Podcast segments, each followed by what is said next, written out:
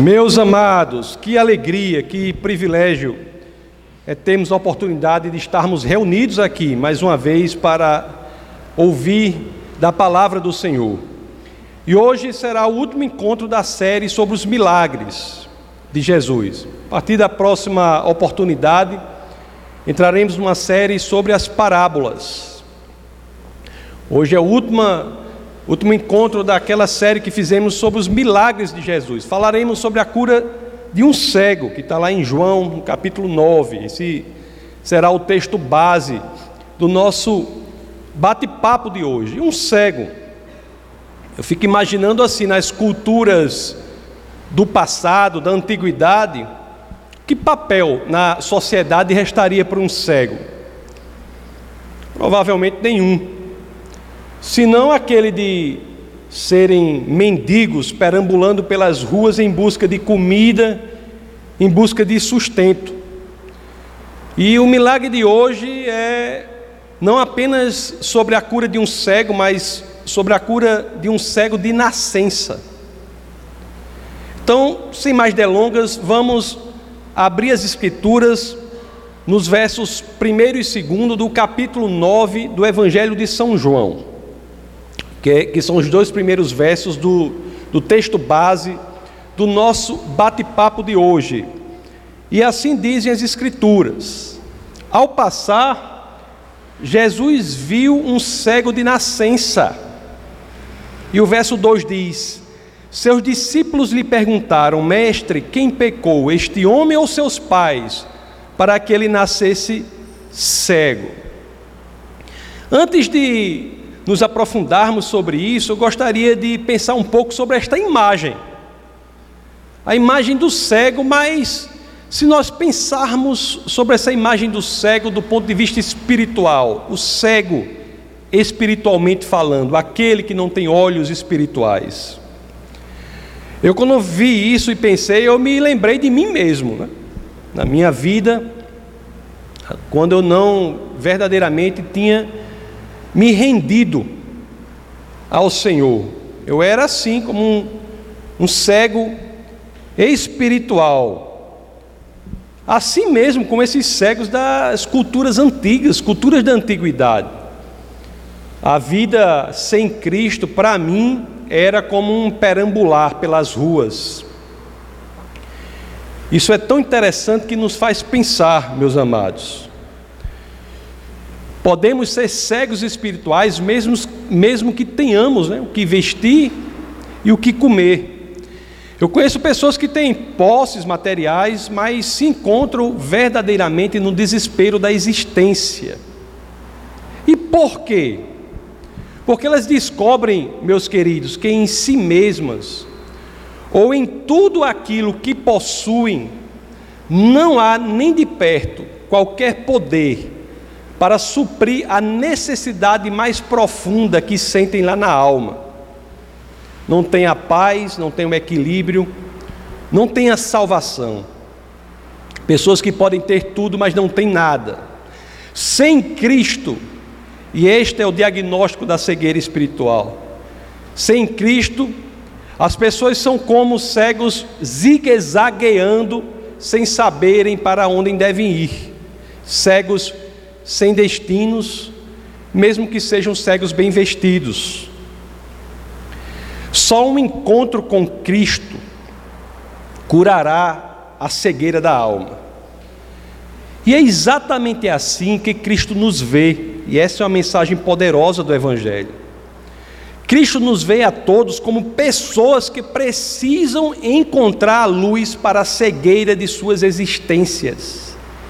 Ele nos vê assim. É curioso que os discípulos, naquele momento, não viram da mesma forma. O verso 2 que lemos, do capítulo 9, ele nos diz algo importante. Vamos relê-lo. Seus discípulos lhe perguntaram: Mestre, quem pecou? Este homem ou seus pais, para que ele nascesse cego? Olhe que ensinamento importante. Jesus, ao ver o cego, ele vê alguém que precisa de ajuda. Mas os discípulos, ao verem o cego, concluem que ele é pecador. A dúvida não era se ele era pecador, a dúvida era se o pecado era dele ou dos pais deles. Que erro grosseiro, que muitos de nós, discípulos de Cristo, às vezes cometemos, julgar antes de ajudar, julgar antes de apresentar o Cristo. Como nós devemos ter cuidado com isso, meus queridos? Como? Nós não podemos perder a dimensão prática do amor, a dimensão prática do Evangelho, que é apresentar Cristo antes de qualquer julgamento. Certa vez eu estava numa loja de livros de segunda mão, né, conhecido como Sebo, nos Estados Unidos. Eu me deparei com um livro lá que a, o título me atraiu. Era Irresistible Revolution, que é Revolução Irresistível. É de um pastor bem, não, bem pouco convencional, que é Shane Claiborne. Pastor interessante. Ele até faz algumas coisas que eu gostaria de fazer que minha esposa não deixa eu fazer, mas ele, ele fabrica as próprias roupas. eu, ela ainda ela exige que eu não, não use roupas que eu mesmo fabrique, mas tudo bem. Mas nesse livro, Revolução Irresistível, nós lemos coisas incríveis. O autor, que é Claiborne, que é pastor, ele estudou num seminário, num curso de teologia importante lá na, no colégio de Wheaton, Wheaton College, na Faculdade de Teologia de Wheaton, que é muito conhecida, uma instituição reconhecida. Mas o mais interessante é que no livro, ele nos fala sobre a grande lição teológica que ele teve durante o seu tempo de faculdade. E o que mais chama atenção é que essa grande lição não foi dentro dos muros do campus, mas foi nas ruas da cidade. Ele disse que andava com um colega despretensiosamente, num intervalo, num momento lá de folga, durante a cidade, muito frio na época, estava muito frio lá. Quando ele e o colega conversavam sobre qualquer outra coisa, eles passaram por um mendigo. O mendigo estava com o sapato totalmente destruído, com buracos, e o colega dele, sem fazer qualquer menção a nada, se ajoelhou e ofereceu trocar o sapato com o mendigo. O mendigo aceitou, disse que o colega trocou o sapato dele, sapato bom, a bota boa, com o mendigo, pegou o sapato do mendigo, botou e continuou a conversa sem fazer qualquer menção a nada. Ele conta que o amigo dele deu para ele a maior lição de teologia que ele teve durante o seu tempo valioso em Wheaton College. Em outras palavras, meus queridos, o amigo do pastor de Claiborne ele olhou para um mendigo, mas a primeira coisa que ele viu no mendigo não foi uma questão teológica, mas foi um homem necessitado.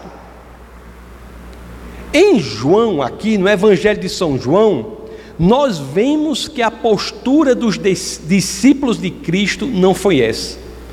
Eles olham para o cego e não veem um homem necessitado, mas veem antes de tudo uma questão teológica. Por isso que perguntaram: Mestre, quem pecou, este homem ou seus pais, para que ele nascesse cego? Eu não quero nem dizer que isso denota também uma coisa que tem pessoas que acham que os cegos são surdos.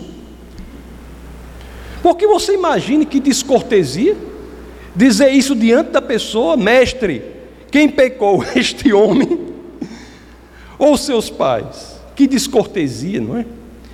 E tantos de nós temos de ter cuidado para que não façamos a mesma coisa. Jesus de Nazaré, como este é o padrão de Deus, esclarece. E é isso que está no verso 3. No verso 3, as Escrituras dizem, dizem assim: Disse Jesus: Nem ele nem seus pais pecaram, mas isto aconteceu para que a obra de Deus se manifestasse na vida deles. Meus queridos, há dois erros teológicos importantes, são muito comuns e precisam ser resolvidos. O primeiro erro, que é muito comum, é pensar que todos os que sofrem, todos os que estão doentes, todos os que estão em processo depressivo, todos os que passam por situações de dificuldade, estão assim em razão de algum pecado específico que cometeram. Eu vejo coisas terríveis acontecendo. As pessoas julgam os doentes. Tem igrejas, alguns lugares por aí, que as pessoas têm medo, constrangimento de pedir oração por cura. Como se pedir oração por cura fosse uma confissão pública de que ele está incorrendo em pecado gravíssimo. Este é o primeiro erro teológico. Muitos sofrem não em razão do pecado específico que cometeram ou que estão cometendo, mas em razão do mundo fragmentado, da condição fragmentada do mundo. Nós vivemos num mundo caído, este não foi o mundo planejado por Deus. Vivemos num mundo caído, num mundo pecaminoso. É por isso que temos que deixar crescer em nós temos de cultivar em nós um estilo de vida cristão, que é o estilo segundo o qual, diante daqueles que sofrem, nós devemos ter o impulso de ajudar e não de julgar. Isso é muito importante, meus queridos. Você vê uma pessoa doente e logo diz assim: Ah, é doente por isso. Eu já sei o que, é que ele está fazendo. Está fazendo isso, isso. Ah, fulano, você não sabia não? fica achando justificativas como se a pessoa necessariamente estivesse de estar em pecado específico para estar passando por aquele problema. O cristão, eu vou dizer uma coisa para vocês, que está na Bíblia: o cristão passa por problemas. Em Cristo é verdade, ele não permanece nos problemas, mas ele passa pelos problemas. Não há de uma capa a outra das Escrituras nenhuma garantia de que o cristão não terá problemas. A garantia, sim, de que passará por eles com uma paz que excede todo o entendimento. Há uma garantia de que não passará só, que o Senhor estará com ele. Há uma garantia de que, se entregar verdadeiramente sua vida ao Senhor, aquilo será temporário, não durará para sempre é a garantia de que não estamos sós e sairemos vitoriosos, mas não é uma imunidade ao problema. O outro erro é o outro lado da moeda. É você achar que o pecado individual específico não gera sofrimento. Gera sim. Todo pecado gera sofrimento, gera doença, gera destruição. O caso do paralítico que nós estudamos lá no capítulo 5 de João é um exemplo de sofrimento que decorre de um pecado individual. Tanto é assim que no capítulo 5 do Evangelho de São João, no verso 14, as Escrituras dizem: Mais tarde, Jesus o encontrou no templo e lhe disse: Olhe, você está curado. Aí a parte final diz: Não volte a pecar para que algo pior não lhe aconteça. Em resumo, meus queridos, nem todo sofrimento decorre necessariamente de um pecado individual de quem está sofrendo. Mas não vá para o outro lado, para outra extremidade, que é igualmente errada. Porque isso não quer dizer que o pecado individual não traga sempre sofrimento traz sim. Mas independente de tudo isso, dependendo desse esclarecimento teológico, o que é que é o mais importante aqui? Na prática, o que é que deve ficar impregnado em nosso coração? É que se você está passando por um problema desse, está passando por algum tipo de sofrimento, você que está aqui, você que nos escuta pela internet, saiba que independentemente da causa do seu sofrimento, seja ela decorrente do pecado geral de um mundo fragmentado ou decorrente de uma prática destrutiva pecaminosa que você está cultuando ou cultivando ou alimentando, saiba que independente disso, Jesus quer lhe curar. Jesus quer lhe curar. Ele não apenas pode, ele quer. Não é apenas o argumento da possibilidade, mas é o argumento da vontade, o argumento volitivo. Ele deseja, quer lhe curar. Se você nunca se rendeu a Cristo, como eu fiz uma vez, antes eu não tinha me rendido. Foi muito difícil eu me render, mas eu me rendi. Foi difícil, mas se comigo foi possível, será com qualquer um que, que ainda não se rendeu. Se você não se rendeu a Cristo, você é como um cego espiritual de nascença. Então eu tive que me entregar ao Senhor, para que pudesse ver aquilo que eu nem sabia que existia. O cego de nascença, ele não sabe o que ele está perdendo. Exatamente. Ele não tem noção do que ele está perdendo.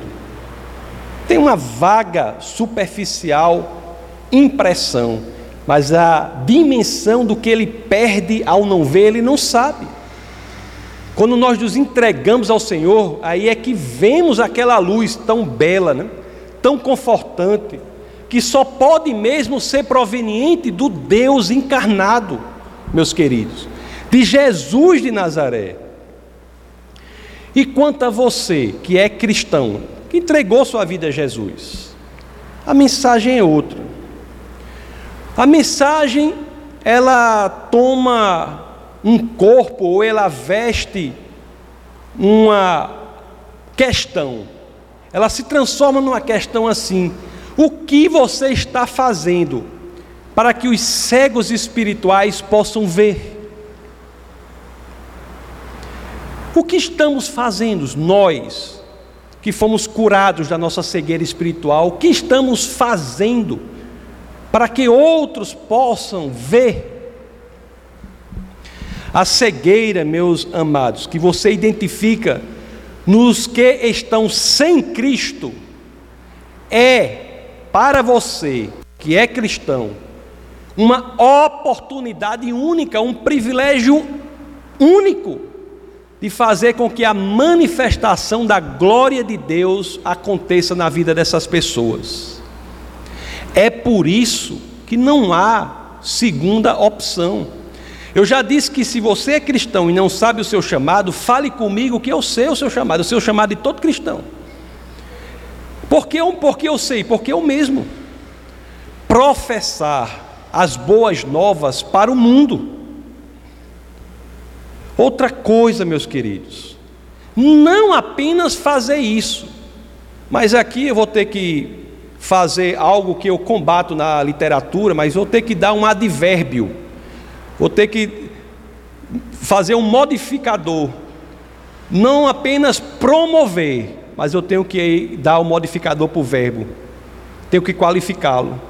Temos de promover urgentemente urgentemente. Há urgência no nosso servir a Cristo. A urgência não é algo que você vai planejar para daqui a duas semanas, quando muito bom, porque eu conheço amigos cristãos meus, verdadeiros, pessoas que, de tudo que eu sei, pessoas corretíssimas mas planejam o seu cristianismo para depois da aposentadoria. Infelizmente, meus queridos, muitos que são cristãos perdem a noção da urgência do servir a Cristo. Perdem isso simplesmente de perspectiva, de campo de visão. Acham que o servir a Cristo é uma opção que vai ser feita quando for conveniente. Muitos colocam lá para frente, postergam, colocam em sua agenda muitas folhas depois do dia de hoje. Meus amados, e o triste é que uma quantidade significativa destes que postergam servir a Cristo talvez nunca o façam como deveriam ter feito seja porque colocam outras prioridades no lugar, seja porque morrem antes disso. Que desperdício da vida de um cristão passar por aqui sem ter feito o que deveria ter feito, O livro de Tiago, ele nos dá uma, uma lembrança que é dura, porém é verdadeira.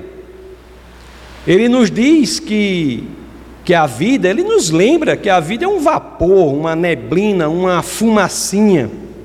Olhe que passagem forte e verdadeira nós temos no livro de Tiago, no capítulo 4, no verso 14. Quando as Escrituras dizem: Vocês nem sabem o que lhes acontecerá amanhã, que é a sua vida. Vocês são como a neblina que aparece por um pouco de tempo e depois se dissipa.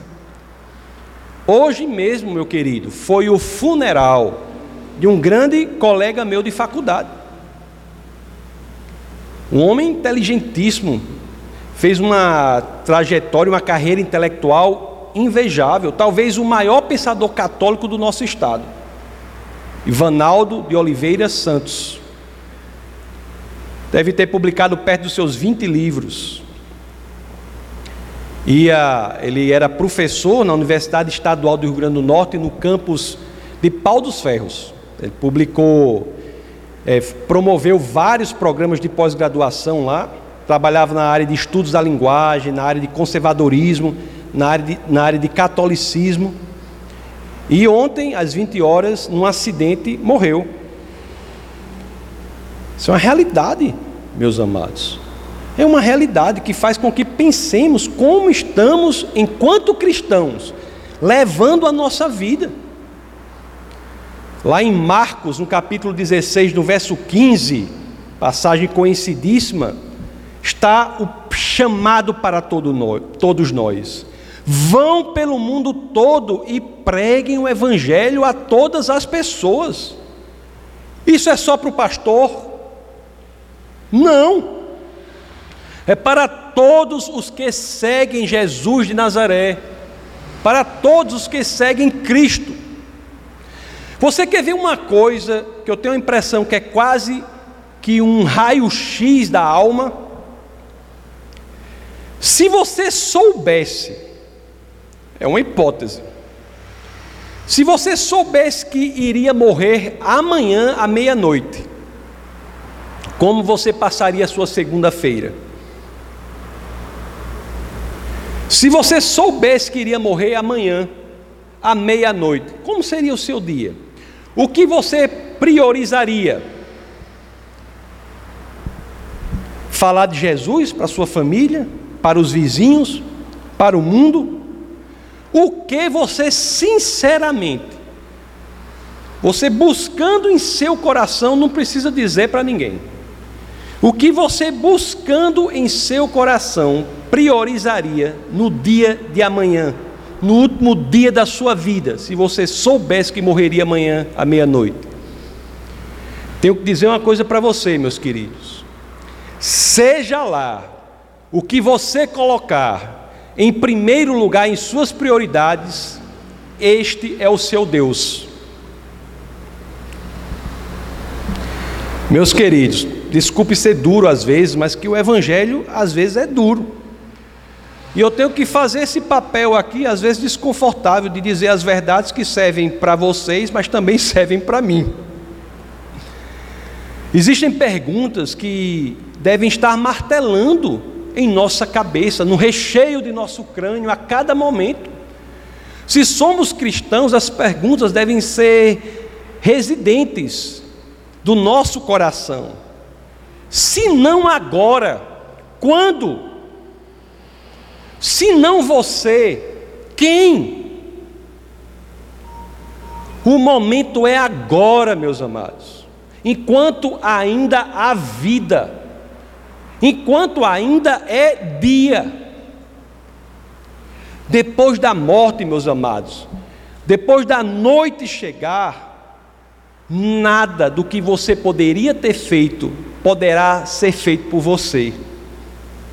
É exatamente este aspecto da urgência que Jesus de Nazaré nos ensina no verso 4, do capítulo 9 do Evangelho de São João. Quando as Escrituras dizem: enquanto é dia, Precisamos realizar a obra daquele que me enviou. A noite se aproxima quando ninguém pode trabalhar. Meus amados, Jesus conta conosco e claramente nas Escrituras, nos considera cooperadores do plano de Deus. Nós não somos espectadores do plano de Deus. Nós somos cooperadores do plano de Deus. Lá na primeira carta aos Coríntios, capítulo 3, no verso 9, o que é que o apóstolo nos diz? O apóstolo Paulo nos diz: Pois nós somos cooperadores de Deus. Vocês são lavoura de Deus e edifício de Deus. Se você quer ficar no próprio Evangelho de João, no capítulo 20, no verso 21, o que é que as Escrituras registram? Novamente Jesus disse: Pai seja com vocês, assim como o Pai me enviou, eu os envio. Isso é seríssimo, meus queridos. Que no seu modo de trabalhar, na forma honesta como você deve trabalhar, que a sua integridade sejam reflexos de Cristo, que a criação dos seus filhos, o seu casamento, ensinem sobre Cristo, que as pessoas olhem e vejam Cristo, que a sua dedicação à igreja, a sua igreja, que nela no que você faz, com seu talento, com seu tempo, com seus recursos, as pessoas vejam Cristo. Nós não estamos na vida de brincadeira. Meus amados, tem uma coisa que é um objetivo para todos nós. Eu busco muito isso. Não é fácil. Não é fácil. Eu acho muito difícil. Eu até po poderia, acho que eu vou fazer isso. Quando eu morrer, vou levantar essa questão lá. Porque eu estou preocupado que no céu não vai ter mais apologética, né? Mas ter, vou criar alguma coisa para fazer para fazer, fazer questão, para ter que questionar. Mas uma vou dizer, por que é tão difícil? É difícil. Mas uma coisa que nós buscamos, eu busco, eu tenho certeza que todos aqui devem buscar, é que naquele momento, na iminência da nossa morte, se a gente sentir que vamos deixar este planeta, nós sejamos capazes de dizer, como o apóstolo Paulo disse, lá na segunda carta a Timóteo, no capítulo 4, no verso 7 a 8. Esse é o nosso objetivo, é o nosso alvo quando chegar ao final, a gente possa buscar dentro da gente e dizer com convicção: combati o bom combate, terminei a corrida, guardei a fé, agora me está reservada a coroa da justiça, que o Senhor, justo juiz, me dará naquele dia, e não somente a mim, mas também a todos os que amam a sua vinda. Nós precisamos, não há opção, precisamos gritar para a cegueira do mundo: Cristo é a luz de que o mundo precisa. Isso tem que ser o nosso estilo. O capítulo 9 de João, que é o texto base de hoje, no verso subsequente ao que lemos, que é o verso 5 as Escrituras dizem assim: Jesus falando, enquanto estou no mundo, sou a luz do mundo. Cristo não é menos do que o Deus vivo na terra, que é luz para aqueles que não veem. Não há outra saída. Os versos 6 e 7, meus queridos, registram a cura. Eles são interessantes. As Escrituras dizem assim: Tendo dito isso, cuspiu no chão, graças, vou abrir um parênteses, graças ao Senhor, graças a Deus, Jesus curou de formas diversas, para não criar um padrão, uma religiosidade. Imagine a ceboseira que ia ser se o padrão fosse esse o tempo todo a cuspideira nas igrejas. Ainda bem que o Senhor curou de muitas outras formas, para não criar esse rito religioso da escarradeira gospel. Ainda bem. Mas nesse caso, o Evangelho de Marcos registra duas situações em que ele usa a saliva para a cura miraculosa. Mas aqui é a única situação em que ele faz a lama a partir do, da sua própria saliva. Tendo dito isso, cuspiu no chão, misturou terra com saliva e aplicou-a aos olhos do homem. Fique imaginando a situação. Então lhe disse, verso, o verso 7: Vá lavar-se no tanque de Siloé, que significa enviado. O homem foi, lavou-se e voltou vendo. Vamos ver uma coisa sobre o verso 7, depois a gente volta para o 6. Siloé, como dizem as Escrituras, quer dizer enviado. Esse tanque, interessante, que assim como o tanque de Betesda, muitos consideraram que isso era uma ficção, mas a arqueologia identificou tanto o tanque de Betesda, que na realidade são dois colados um ao outro, como este daí. Ele foi construído lá pelo rei Ezequias. Esse tanque, ele tinha um túnel subterrâneo que fazia com que a água chegasse a partir das fontes de Giron, que, é, que ficam lá no, no vale de Kidron, que fica fora da cidade. Se a cidade tivesse sitiada, tivesse Jerusalém foi sitiada inúmeras vezes, as pessoas de Jerusalém, ao ir a este tanque, poderiam sobreviver, porque a água era proveniente de uma fonte externa. Esse tanque representa o trabalho de Jesus, o trabalho de ser fonte de vida em meio ao sofrimento. Vamos voltar ao verso 6, conforme nós já lemos. Tendo dito isso, cuspiu no chão, misturou terra com saliva e aplicou-a aos olhos do homem. Jesus, como vocês sabem, já vimos isso aqui nessa série sobre os milagres de Jesus, poderia curar sem nem mesmo proferir qualquer palavra de cura. Ele fez isso em outras situações.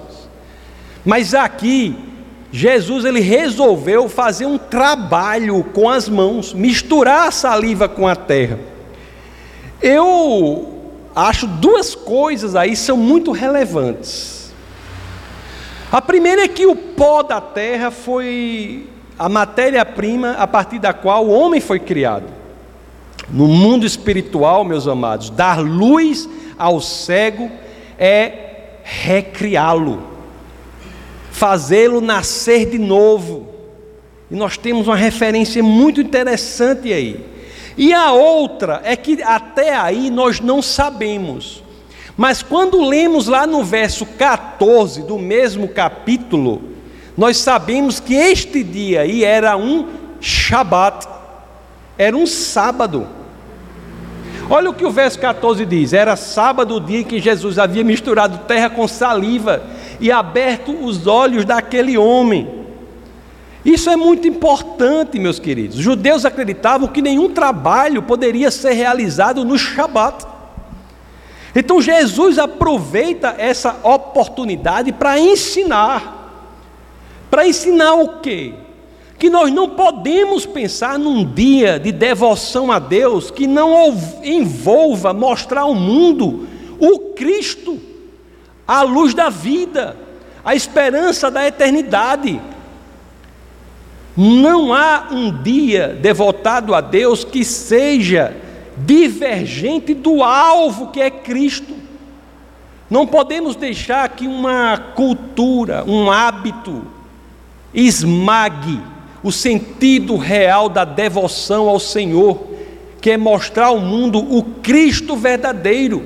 E Jesus aproveita no sábado, no Shabat, para fazer o trabalho. Mas Jesus era alto nível, não era não? Alto nível.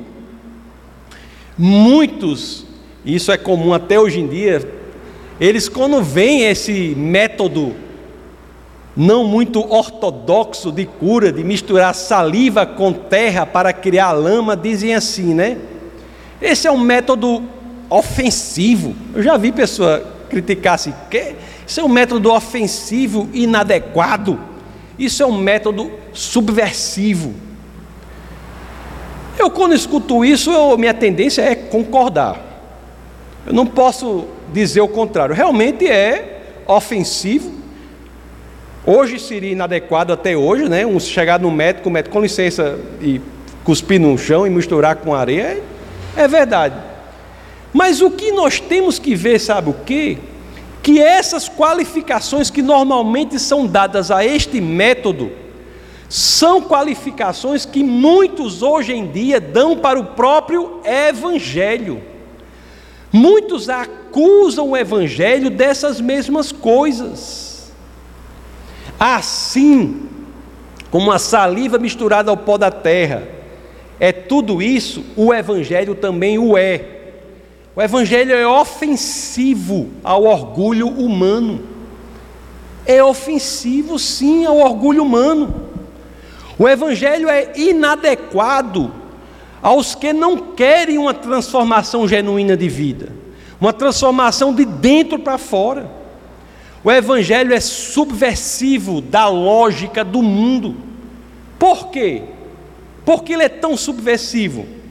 Porque ele prega que conquistar a coisa mais valiosa que alguém pode ter, que é a eternidade ao lado de Deus, a coisa mais cara que pode existir, tanto que foi comprada por nada menos que o sangue de Cristo, isso vai ser entregue a mim e a você, se assim quisermos, sem que a gente tenha de fazer nada.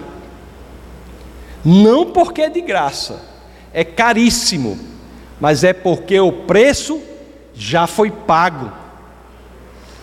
E é tão subversivo que diz mais: o preço foi pago.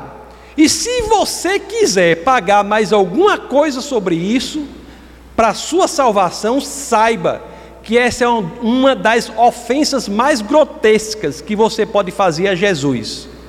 Porque você está dizendo que o preço que ele pagou não foi suficiente. É o evangelho da salvação. Eis o Cristo, que é luz e esperança. Cabe, meus queridos, a mim, cabe a cada um aqui, a cada um que nos escuta também, decidir genuinamente levar a sério o nosso cristianismo. C.S. Luz diz uma coisa que é cirúrgica. Ele diz assim: ou o cristianismo é a coisa mais importante da sua vida, ou ele é de nenhuma importância. Eles não pode ser mais ou menos importante. Se você crê verdadeiramente no cristianismo, coloque-o como a prioridade um da sua vida. Se você não crê verdadeiramente, tenha coragem de dizer que é uma fábula, uma ficção, jogue fora, vá priorizar outras coisas. É a mensagem do que temos em Josué. Quer servir outros deuses? Vá em frente. O que não pode é ficar dizendo que é cristão sem ter uma vida correspondente. Ou o cristianismo é a coisa mais importante da nossa vida, meus amados, ou ele é de nenhuma importância que não caiamos na vala aparentemente confortável da hipocrisia, de achar que um cristianismo de fachada leva a algum lugar. Que possamos entender na palavra do Senhor a beleza, o privilégio, a liberdade e a responsabilidade que é ser cristão durante este breve período que estamos aqui na terra. Vamos orar. Essa foi uma produção do Ministério Internacional Defesa da Fé, um ministério comprometido em amar as pessoas, abraçar a verdade e glorificar a Deus.